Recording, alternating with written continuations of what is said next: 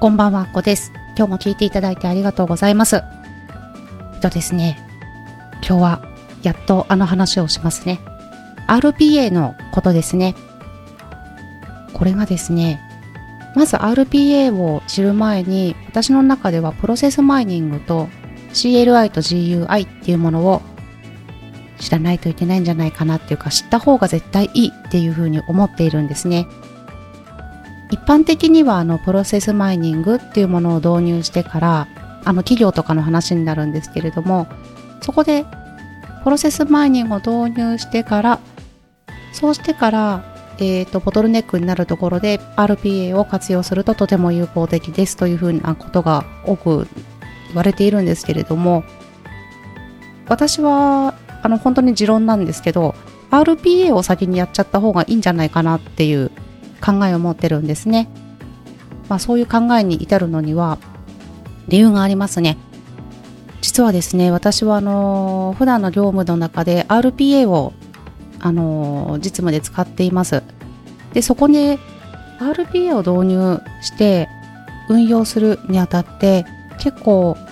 従業員の方の他の反対があったりとかあの嫌がる人って結構多かったんですよね。やっぱりあれですよね。ちょっとカタカナだったりあの英語の言葉とかだけでもうあれですよね。ちょっと怖くなっちゃうというかあのアレルギー的な感じで拒否反応が出ちゃうっていう人は大変多いんじゃないかなとは思いますしやっぱりあ私の仕事が取られちゃうみたいな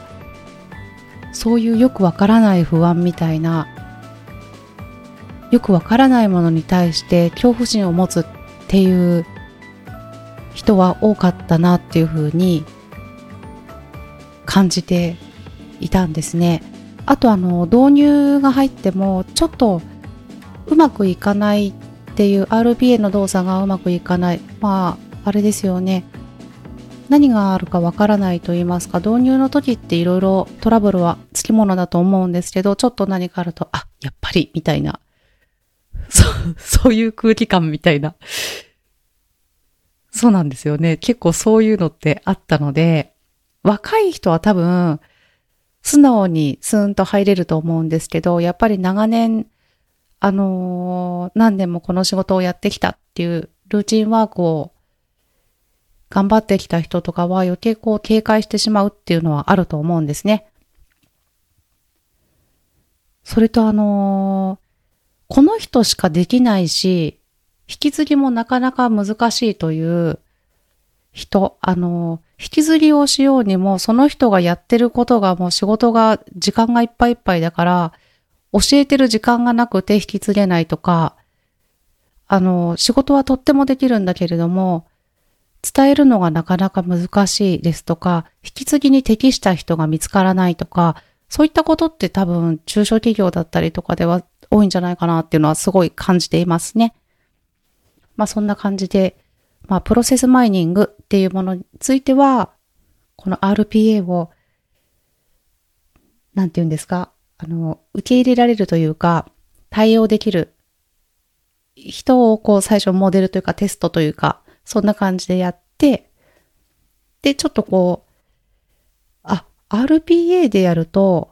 あんな簡単な作業とかなんだけど、できるんだねとか、あ、そうすると時間がちょっと空くんだなとか、なんかちょっとわからないけど、良さそうだなみたいなイメージだったり、印象を持ってもらうとか、じわじわやってた方がいいと思うんですよね。まあそんな感じで、まあこのプロセスマイニングっていうのをもし最初入れるとすれば導入しようってよく言われてるものなんですけど、これはあれですね。ざっくりなんですけど、もうすごい今カンペ見てますけど、私もこう学び中なので、カンペ読んでるんでちょっと間違えちゃったらすいませんなんですけど、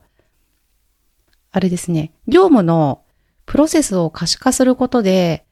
ボトルネックを探したりとか、で、こうピックアップしていって、それで非効率な部分を探して効率化を目指すっていうものになりますね。なので、これをいきなり入れると多分、あれですね、監視されてるっていう風に 感じちゃう人って多いと思うんですよね。こう伝え方だったり理解だったりとか導入の時ってすごい慎重にならないと、とってもそれ、これはこれでいいものなのに、あの、警戒されてしまったり、拒否されてしまうっていう恐れがあるものだなっていうふうに感じていますね。まあこれで、あ、自分が仕事遅いのバレちゃうな、みたいな心配をする人もいるかとは思うんですけれども、蓋を開けてみたら、実はこう、自分は悪い評価されちゃうかもしれないって思ってた人に限って、バリバリ仕事できてたとか、そういったことも分かったりとか、意外なことが分かったりとかすると思うんですね。なのでこれもとてもいいものなんだけど、なかなかみんなが賛成するとか受け入れるとか、いい方向の理解っていうのがなかなかそこに導入するために賛同を得ることが難しいのかなということは思いますね。で、えっ、ー、と、まず CLI ですね。CLI に関しては、プログラムの担当さん、システム関係で、この RBA のことを邪道だとか、やりたがらないっていうのには、バリバリプログラムさんだと、この CLI っていうコマンドラインインターフェースっていう手法を使って、プログラムをしている場合が多いからなんですね。と言いますのも、CLI っていうものは、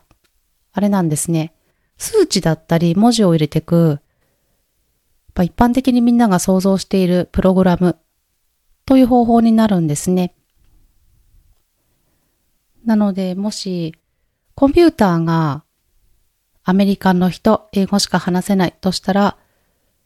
プログラムさんは、英語がとっても得意です。みんなの言ってる日本語を英語にして、コンピューターに伝えて動いてもらうっていうようなイメージでいいのかなとは思ってるんですね。で、このプログラムさんはその英語がペラペラだから、英語で伝えるのがとっても簡単、楽なんですね。そして合理的なんですね。この CLI っていうものは数値になるので、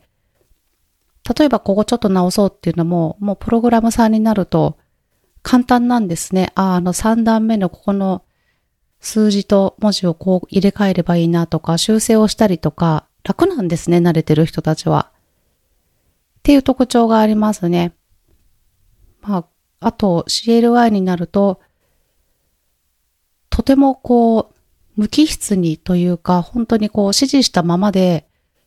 あ、やばいみたいな、そういうことは、あの、コンピューター思ってくれないので、制御できないっていう恐れもあるので、そこは、